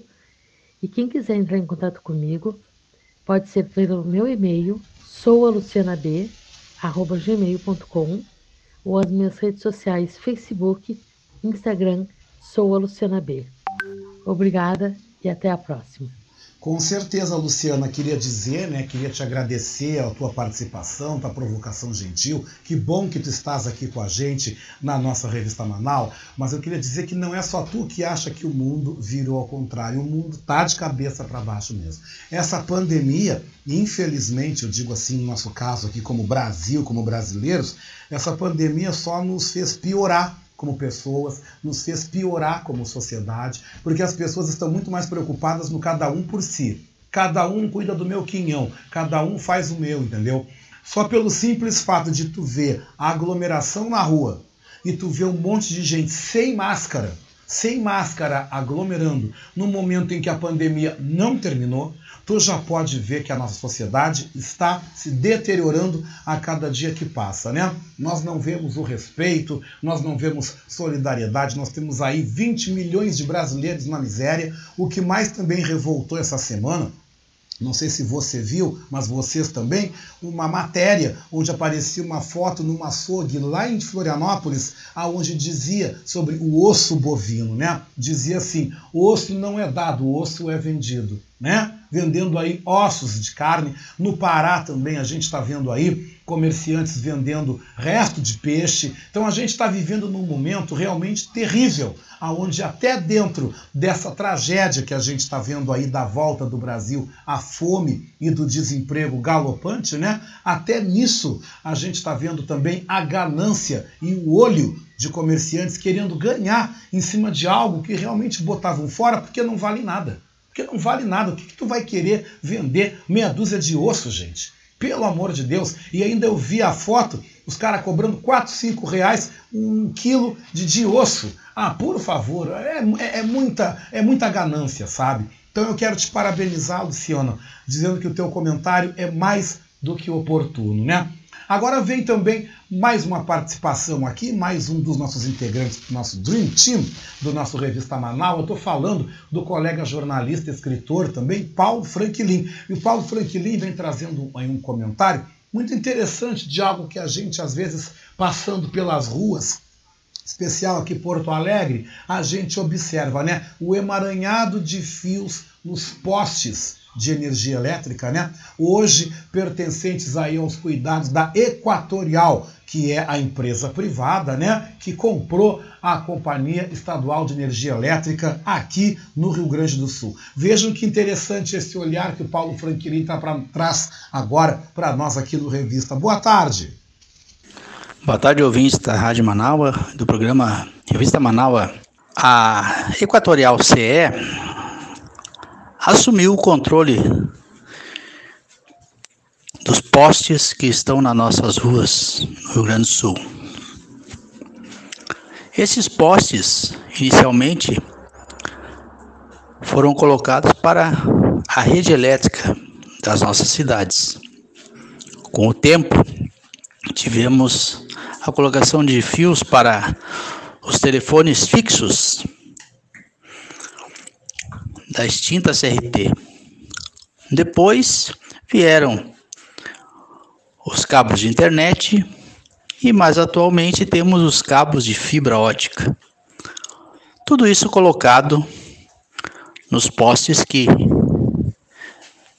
foram cedidos para a sustentação destas redes por anos isso vem se acumulando e nós temos umas nossas redes aéreas, uma enorme quantidade de fios emaranhados que, apesar de toda essa confusão, fazem com que eletricidade, telefonia e sinal de televisão a cabo cheguem às nossas residências. E com o fluxo maior de casas com o sistema de internet, fibra ótica, todas estas tecnologias modernas, estamos com um sistema de postes totalmente sobrecarregados. Após a Equatorial CE começar a operar como controladora do sistema de distribuição da eletricidade, informou as companhias que deveriam retirar, que devem retirar os fios obsoletos. Inclusive há fios da extinta CRT ainda nesses postes. Qual é a perspectiva que temos? Que se as empresas não retirarem os obsoletos, a Equatorial CE vai retirar todos os fios que não sejam da empresa. Vai dar prazo para as empresas de telefonia, internet, banda larga, televisão, que organizem a bagunça. Vamos aguardar. Inicialmente será em Porto Alegre e depois região metropolitana e assim nas cidades onde a Equatorial CE tem a sua rede de postes cedidos para as outras empresas. Ao fim de tudo isso, talvez os grandes prejudicados sejam novamente os consumidores, que se caso a Equatorial CE resolver realmente tomar as providências que está informando de retirar aquilo que não lhe pertence, seremos nós consumidores os maiores prejudicados.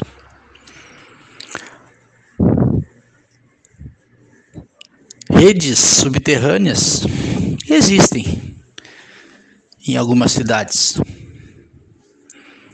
e funcionam de forma talvez satisfatória. Mas o custo para implementação de redes subterrâneas de eletricidade, cabos de telefonia, internet e toda a parafernália que hoje chega até os nossos lares tem um custo muito elevado. Sem esquecer também os muitos gatos, né? as ligações clandestinas que as pessoas fazem para trazer eletricidade e outras formas de internet e televisão a cabo para suas residências. Então, a confusão é grande. Vamos aguardar então o que nos reserva essa decisão da Equatorial CE. Boa tarde e a todos os ouvintes da Rádio Manaua e do programa Revista Manaua, do meu amigo Oscar Henrique Cardoso. Sou Paulo Franklin. Uma boa tarde. Uma boa tarde, viu, Paulo? Com certeza. Olha, a hora que começarem a mexer nisso, vai dar um trufufu na cidade, que eu, eu vou dizer para vocês, né? Nada para melhorar, mas sempre para piorar. E a gente está recebendo agora também o nosso colega, né, ator, produtor cultural, apresentador do programa Submundo, Fábio Klein, que vai comentar o assunto da semana, além da CPI da Covid, dos depoimentos que a gente viu também. Né, do, do, do, paciente, né, do advogado, o senhor Tadeu, que teve na CPI, contou coisas escabrosas que ele sofreu dentro de uma unidade da Prevent Senior em São Paulo, né? O nosso colega Fábio Klein vai falar em específico de um outro tema que já está começando aí a ser abafado, que é a questão da offshore do ministro da Economia Paulo Guedes em um paraíso fiscal. E ele chega agora trazendo aí essa mensagem, esse recado para lá de indignado, o qual eu digo para ele: me dá a procuração que eu assino embaixo. Tudo bem, Fábio? Boa tarde. Boa tarde, Oscar. Boa tarde, ouvinte da Manaua, do programa Revista Manaua. Fábio Klein aqui falando. É, pessoal, é, como a gente comentou no Submundo na quarta-feira, a respeito de um assunto que é um assunto que não, a gente não pode deixar morrer de maneira nenhuma, porque é, pessoas estão morrendo, né? seres humanos estão morrendo. É, e não tem nada a ver com vacina, né? Diretamente, né? Indiretamente é claro que tem, mas diretamente não. Que é a questão do ministro da Economia, Paulo Guedes, ter essa empresa offshore, né, fora do Brasil, né, e com toda certeza, sabendo como ele é e como ele age, porque nós já vimos várias demonstrações de que ele é, é, é, é, não pensa, ele não pensa no povo, muito pelo contrário, né? muito pelo contrário. Ele esquece o povo. Quando ele pensa no povo é para tirar direitos, para tirar é, é, dinheiro do povo, né? É, exatamente isso, é tirar dinheiro do povo. Né? Ele tira dinheiro do povo e se enriquece lá fora. Né? É, um, é, um, é um camarada do mal, é um camarada do mal, é um canalha. Desculpem eu estar falando assim, mas é que eu, desde que eu soube dessa notícia, eu fiquei revoltado. Eu tive que segurar minha onda durante o, o Submundo, durante o programa, segurar a onda do seu Magalhães também, do comentarista, porque o comentarista, se deixar, ele fala é, coisas piores do que eu estou falando aqui, né? Mas é, a gente vê aí dezenas, centenas, milhares de, de famílias brasileiras passando fome, é, pedindo é, osso para comer, enquanto este canalha enriquece na, na, na, na, no exterior com a sua, com a sua empresa offshore. A empresa dele não faz nada. A empresa dele não funciona. Ela está ativa, mas não funciona. Sabe como é que é isso, né? Ela está ativa, porque ela existe, mas ela não atua em nada. É uma empresa que foi criada simplesmente para guardar dinheiro. Né? Como é num paraíso fiscal, né? que, que paraíso fiscal é, ou, ou, ou os impostos são, são muito baixos ou nenhum, né? Ele abriu uma empresa lá para guardar o dinheiro, é como se fosse um banco. Ele, ele como banqueiro, que é o que foi, né? Ele sabe muito bem fazer esse tipo de coisa. Né? E é uma pessoa que influencia diretamente na alta do dólar, na, na, na, nos preços, na inflação, enfim, é, é, é que se beneficia com isso. Né? É lógico que o dinheiro de, que, dele que está fora do Brasil está em dólar, não está em, em reais. Né? Então, toda vez que o dólar sobe um pouquinho, né, ele ganha muito dinheiro. Aí o dólar sobe mais um pouquinho, ele ganha muito dinheiro. Enquanto o, o, o, os salários dos servidores das servidoras públicas está congelado, né? Como naquela, como nós vimos naquela, naquela fatídica é, reunião é, ministerial né, do ano passado. Acho que foi ano passado, né? Ou foi esse ano, não lembro que ele dizia é, que, que já, já colocou a bomba na, na, no bolso do, pessoal, né? E que tá, agora se virem, vão se ferrar porque está tá congelado durante 20 anos, salário congelado durante 20 anos. Esse é o Paulo Guedes. Esse, na verdade, não é só o Paulo Guedes, esse, na verdade, é o governo que, que está aí. Né? A gente não pode chamar, costuma se chamar de desgoverno, mas não é um desgoverno. Sabe por que não é um desgoverno? Porque eles estão fazendo o que eles se propõem a fazer. Eles chegaram aí, eles assumiram esse governo com essa proposta. Então eles não estão desgovernados, não. Não vamos ficar pensando que, que, que, eles estão desgovernados, não vamos ficar pensando que eles são loucos, não vamos pensar, ficar pensando que o seu Jair é maluco. Não, ele não é maluco, ele é psicopata. Tudo bem, esse é um, é um, é um, é um problema é, é, é psiquiátrico sério. Mas não é por, por maluquice que eles estão fazendo isso. Isto é um projeto. Isto é um projeto que vem caminhando desde muito tempo. Esse, esse projeto já vem caminhando desde muito tempo. A tentativa de startar esse projeto foi na época do, do entre aspas, mensalão, né, que, que é, denunciaram uh, o governo, PT e tal, enfim. Né? Depois veio 2013 com aquelas manifestações ridículas, né? ridículas é entre aspas, tá certo? É, é, por 20 centavos, né? Enfim, ali naquelas manifestações de 2013, começou a surgir uma opção de coisa, né? Começou a surgir uma opção de coisa. E naquelas manifestações, né, as pessoas já, já começaram a, a, a criticar uma série de, de, de, de, outras coisas, né? Que, aliás, que foi a, a salvação, né? Foi que a, a, a, a população progressista, a população de esquerda começou a cobrar outras coisas e denunciar outras coisas e não deu certo ali naquele momento.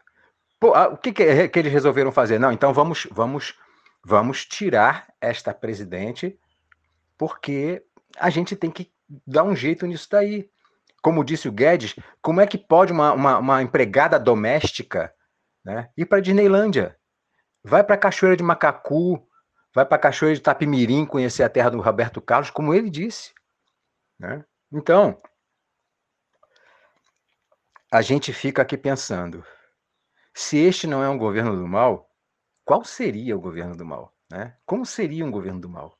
Né? Com pessoas passando fome, pessoas morrendo sem vacina na época. Hoje já temos, felizmente, graças a toda a nossa luta, graças a toda, todos os nossos gritos por vacina, graças à CPI, que está desvendando aí uma série de irregularidades, de, de, de corrupções é, com relação à vacina. Enfim,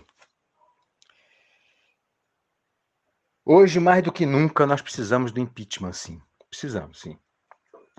Apesar de eu achar que, sinceramente, é muito difícil que. Uh, não é que a CPI não vá dar em nada, né?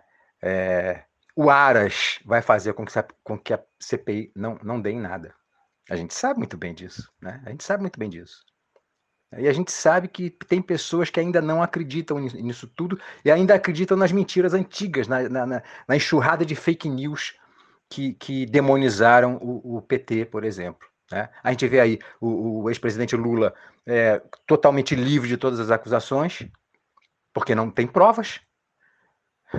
né? Nessa, nessa, nessa é, é, nessa investi nessas investigações todas aí, não apareceu o nome de, de, de ninguém do, do governo, dos governos petistas, né, por exemplo. Né? Enfim, é, é, é, com muita indignação que a gente vê isso tudo, é com muita indignação que a gente toma conhecimento dessas notícias e a gente fica completamente sem esperanças de que isso vá dar em alguma coisa. Né? Mas enfim, vamos lá, a gente continua na resistência, nós somos fortes, lutamos já a nossa vida inteira é, na resistência, né? E vamos ver no que, que, isso tudo vai dar. A gente só espera que, que isso dê alguma coisa positiva, né? E não continuemos nesse caos, nessa situação negativa, nessa, nessa, nessa, nesse, é, nesses tempos tenebrosos que nós temos passado, né? Então, um abraço a todas e todos, um beijo grande, querido Dom Oscar. É, e até quarta-feira no Submundo. Valeu, tchau, tchau. Tchau, querido. Um abraço para você também, né? E amanhã, depois do Revista Manaus, edição de sábado, nós temos a reprise do Submundo, né? Com Fábio Klein. Amanhã, aqui das 5 até as 7 da noite. E depois nós temos ao vivo, domingo.com, com Adroaldo Bauer Correia e convidados. Mas para a gente fechar a nossa edição do nosso Revista Manaua com chave de ouro, nossa edição deste sábado, dia 9 de outubro de 2021, a gente recebe então o nosso comentarista, o Oscar de Souza Marim, que fala também sobre aí o trabalho da Pandora Papers, que aí levantou essa offshore do Paulo Guedes aí nas Ilhas Virgens Britânicas. Boa tarde, Oscar. Olá, boa tarde. Boa tarde, Oscar Henrique Cardoso, meu mestre da comunicação. Boa tarde, meus queridos companheiros ouvintes do Revista Manaua. E o Brasil parece aqueles balões surpresa de festas de aniversários, compreende? Cada dia tem uma coisa nova. Depois que vimos desfilar na CPI todo tipo de crápula, todo tipo de canalha, todo tipo de irresponsável, de genocida que por ali passaram, bom, a CPI está chegando ao fim. Agora vamos esperar o relatório para ver se, se vai virar pizza, se vai virar uh, um sopão, se vai o que que vai, ou se realmente vai acontecer alguma coisa com esses criminosos que estão à solta por aí muitos deles ainda cometendo os crimes. Pois apareceu o tal de Pandora Papers. E adivinhe quem estava lá?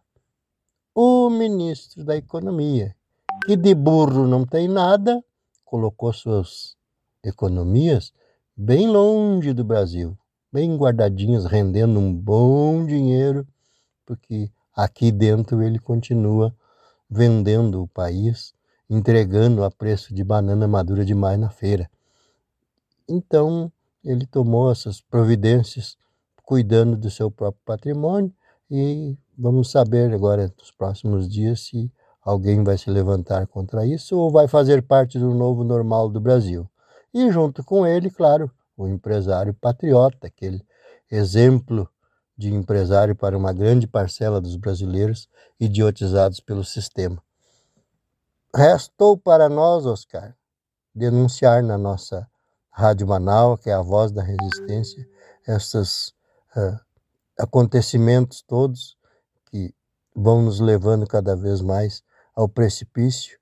E temos aqui a certeza de que isso vai passar. Logo adiante ali já teremos novamente eleições e com a ajuda do povo, com a democracia a pleno vapor, vamos conseguir modificar esse modelo que aí está e colocar o Brasil de novo no rumo do, do crescimento, da decência, da, as instituições funcionando plenamente, o emprego voltando e a fome sendo mais uma vez aplacada do nosso país, porque o modelo que nós tínhamos era excelente, mas infelizmente precisamos retomar através do voto esse novo caminho para nós trilhar. Muito obrigado pela oportunidade de conversar com meus queridos companheiros ouvintes e aquele tradicional beijasco com gosto de churrasco.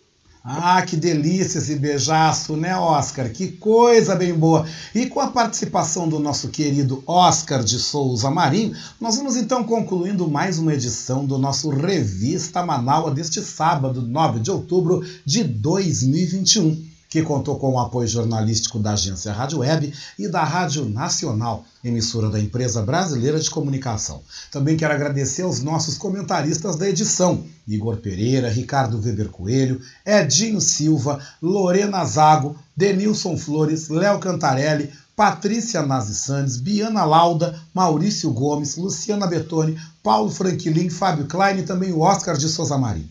Revista Manaua teve na produção e apresentação este que vos fala, Oscar Henrique Cardoso, apoio técnico de Jefferson Sampaio, apoio institucional de Daniela Castro, Sheila Fagundes nas redes sociais e na direção geral da nossa rádio Web Manaua, Beatriz Fagundes. A seguir, você fica então com a reprise do programa Diálogos do Poder com Márcio Poçan e convidados. E não esqueça, e nesse domingo, após a nossa edição do Revista Manaus, edição de domingo, você confere às 5 da tarde aí a reprise do programa Submundo com Fábio Klein. E às 7 da noite, ao vivo, nós temos domingo.com com Adroaldo Bauer Correia e convidados. Eu, Oscar Henrique Cardoso, gente, eu volto amanhã, né? Gravado, eu volto amanhã no nosso Revista Manaua, edição de domingo, que vai ao ar das 3 às 5 da tarde. Ao vivo, eu volto aqui na segunda-feira, a partir das 10 e meia da manhã, na segunda hora da nossa Voz da Resistência. O Revista Manaua volta no próximo sábado ao meio-dia e a gente termina então, gente, a nossa edição aí com a grande aí com a célebre, maravilhosa Maria Rita, que está fazendo show hoje no Araújo Viana, aqui em Porto Alegre, que vem com mais uma música, né? Num corpo só. Gente, muito obrigado. Beijou com gosto de coco, uma ótima semana, um excelente feriado e até lá!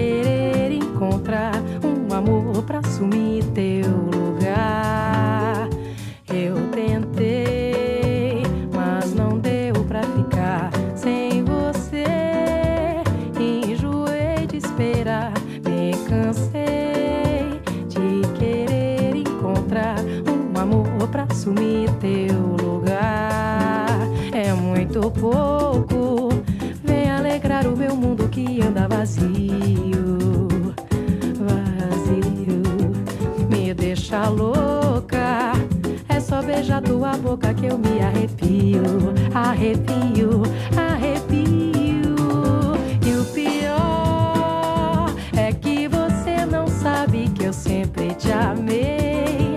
Pra falar a verdade, eu também nem sei quantas vezes sonhei juntar teu corpo, meu corpo, num corpo só vem. Se tiver acompanhado,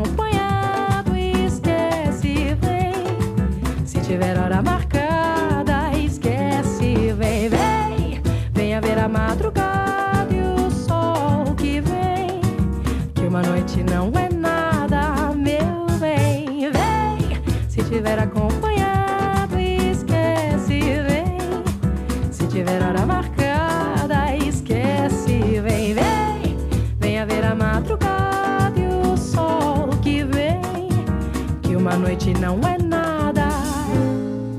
Eu tentei, mas não deu pra ficar sem você. Enjoei de esperar, me cansei de querer encontrar um amor pra assumir teu lugar. É muito pouco, vem alegrar o meu mundo que anda vazio, deixa louca, é só beijar tua boca que eu me arrepio,